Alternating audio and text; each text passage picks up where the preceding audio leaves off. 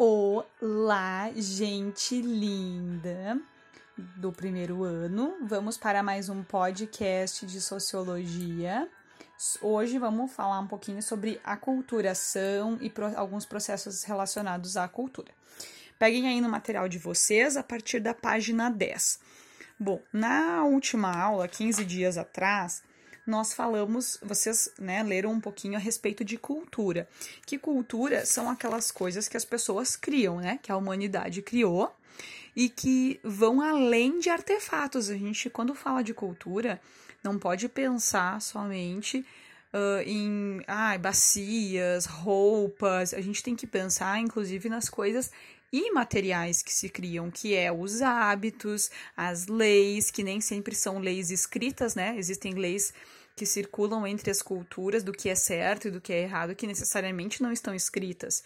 Então, tudo aquilo que o ser humano cria, que não é da natureza, e que a gente gosta, né? As músicas são culturas imateriais, né? Se a gente for parar para pensar mas que são muito importantes, e é isso que vocês uh, leram ali na página 8, 9 e um pedacinho da 10. Na, no finalzinho ali da 10 falou um pouquinho sobre ter cultura, né, sobre ter o capital cultural, sobre ter conhecimentos que uh, são de algumas classes sociais, às vezes têm mais acesso a alguns conhecimentos do que outras em função, enfim, de ter acesso à internet, de ter uma porção de coisas.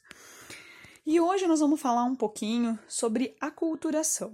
Aculturação, como a própria palavra já diz, seria como se a gente dissesse sem cultura. Essa é uma palavra que, dentro do âmbito da sociologia, existe uma polêmica a respeito dela. Porque a gente não pode dizer que um povo não tem cultura. Porque todos os povos têm culturas, têm leis, só que às vezes não é a lei que é a mais famosa, a mais importante. Mas sim, todos os povos têm as suas regras e criaram a sua, a sua uh, música, os seus hábitos, as suas roupas, os seus alimentos, a sua gastronomia. Então existe toda uma polêmica porque durante muito tempo a Europa, né, em função de toda essa dominação que ela faz na, nos outros povos, colocou como se uh, o que eles criaram, a forma de viver deles fosse correta e única correta. Então, quem não vive daquele jeito não tem cultura, tá? É, é isso que vai falar ali na página 11, quando fala que o etnocentrismo, né, que é quando tu pega uma civilização, uma cultura, um, desculpa, um país, né, e usa aquela aquela etnia como referência, tá? Então, isso não não é não é, não é mais tão usado. Tanto que até tem uma pergunta ali no meio da página que diz assim: mas cultura é algo que a gente pode perder? Não, gente, teoricamente não e sim, né? Às vezes tem pessoas que nascem vinculadas a uma cultura e elas são tiradas daquele local, são tiradas da, das suas famílias. Uh, tem um caso muito famoso na, de crianças uh, aborígenes na Austrália quando alguns colonizadores ingleses, eles sequestravam as crianças, que são tipo os indígenas de lá, né, os nativos de lá, uh, os colonizadores, as famílias de colonizadores sequestravam as crianças uh, aborígenes e criavam elas dentro da cultura inglesa. E aquilo foi uma polêmica, né, porque aquelas crianças, elas pela sua identidade visual, enfim, pela, pela cor da pele, pelo cabelo, se sabia que aquela criança ela era de origem uh, nativa, que ela não era inglesa, mas ela era criada dentro daquele, dentro daquela civilização. E teve algumas famílias que não, não se adaptaram bem a essa adoção e quiseram devolver essas crianças com do, de, sequestraram, sei lá, com quatro ou cinco anos, e depois, com dez anos, queriam devolver essas crianças para as tribos indígenas. E essas crianças não se adaptavam nem à sua tribo e também não conseguiam mais viver na sociedade inglesa, né, que estava lá na Austrália. Então, uh, é, é, o lance de aculturação, às vezes, ele tem a ver com isso de que, por exemplo, essas crianças, elas acabaram ficando no limbo, assim, elas não eram nem indígenas, mas elas também não eram inglesas, e não se adaptaram à cultura inglesa e tudo mais. Então, perder a cultura, se a gente for pensar, tem a ver com perder de uma geração para outra é, os ensinamentos e a, o funcionamento. Então, ali na página 12 tem uma pergunta que diz assim: ah, a, cultura, a cultura brasileira ela é homogênea? Bom, gente, não, né? A cultura brasileira não é homogênea. Vocês podem desenvolver a partir disso, dando os mais diversos exemplos das diferentes culturas que existem no Brasil, tá? Agora, vamos falar um pouquinho sobre anticolonialismo. O que, que é o anticolonialismo? Como o próprio nome já diz, é não querer um colonizador.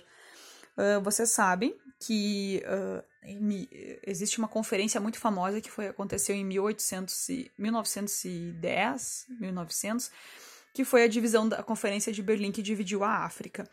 E imagina, né? Um outro país chega e diz assim: bom, eu vou dividir aqui vocês.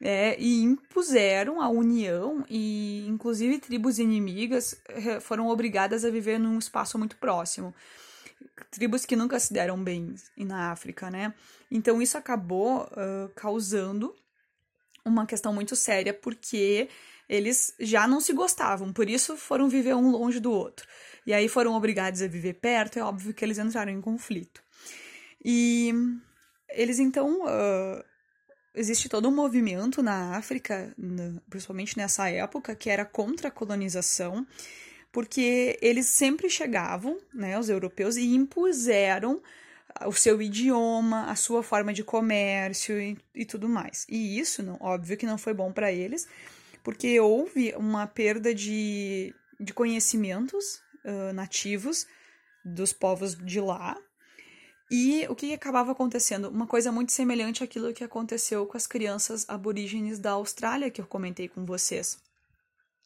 Essa, uh, as, os povos, eles às vezes, eles eram impedidos de viver a sua, seus hábitos, a sua cultura, e eles acabavam esquecendo e perdendo isso. E aí, quando os colonizadores foram embora, eles disseram: bom, agora vocês podem viver desse jeito tradicional. Mas aí já não, eles já não tinham mais o hábito, eles tinham esquecido, às vezes os anciões tinham morrido e não, eles não tinham mais como viver como antes, porque eles não guardaram as coisas, uh, né, toda essa memória, nem sempre era possível fazer todo esse resgate. Então, o grande problema da colonização uh, que é é justamente esses povos perderem os seus valores culturais ou enxergarem os seus valores como negativos, como ruins. Então, eles não cultivavam, eles não aprendiam o que os anciões tinham para ensinar, porque o colonizador, que era o que trazia o comércio, que trazia o dinheiro, dizia: bom, isso aí é uma bobagem, não aprendam. E outra coisa que é bem interessante é o antropólogo dos Estados Unidos, Marshall Sellings, ele fala um pouquinho sobre as, que as sociedades primitivas, muitas vezes elas viviam bem, não eram sempre sociedades condenadas ao fracasso. Só que quando o colonizador chegava lá e destruía, aí sim elas acabavam sendo uh, consideradas como uh, ruins, tá? Então, até alguns conhecimentos em medicina e gastronomia e coisas naturais, às vezes com certeza eram muito avançados em algumas tribos. Mas a gente lê às vezes isso e tem uma visão muito etnocêntrica de achar que a forma como a gente vive é a melhor que existe e os outros são todos uns vagabundos ou enfim, não fazem nada e tal. Então a gente tem que ter muito cuidado com essa visão, tá? E ali na página 13, então, tem uma questão que diz assim: e de que maneira o ser humano ressignifica coisas, ideias, valores de outros povos hoje em dia? Busque exemplos. Aqui vocês podem pesquisar exemplos ou vocês podem um, falar a respeito, de, podem até usar artefatos, hábitos, músicas que de repente foram ressignificados né? A gente pode dar o exemplo do chimarrão, né? O chimarrão, dentro da cultura indígena, ele não era uma roda de tradição ou uma coisa para tomar todo dia de manhã ou final da tarde. Ele tinha um outro significado. Aí a gente pegou aquele, aquela mistura e trouxe para o nosso dia a dia e a gente toma por compartilhar mesmo, né? Aquele momento, enfim, pelo hábito. Então, não vale usar o exemplo do chimarrão, porque esse eu já usei, mas vocês podem pegar vários outros exemplos que tem por aí. Podem dar uma pesquisada, conversar com os pais de vocês, eles com certeza devem lembrar de coisas, talvez até que do tempo deles era de um jeito e agora é de outro, tá? Certo, gente? Espero que vocês tenham compreendido bem essa parte de cultura, certo? Então façam as atividades 3 e 4 e mandem uma foto bem linda para prof ou anexem, uh, escrevam no Word e anexem para mim ali na plataforma, certo? Beijo no coração e se cuidem.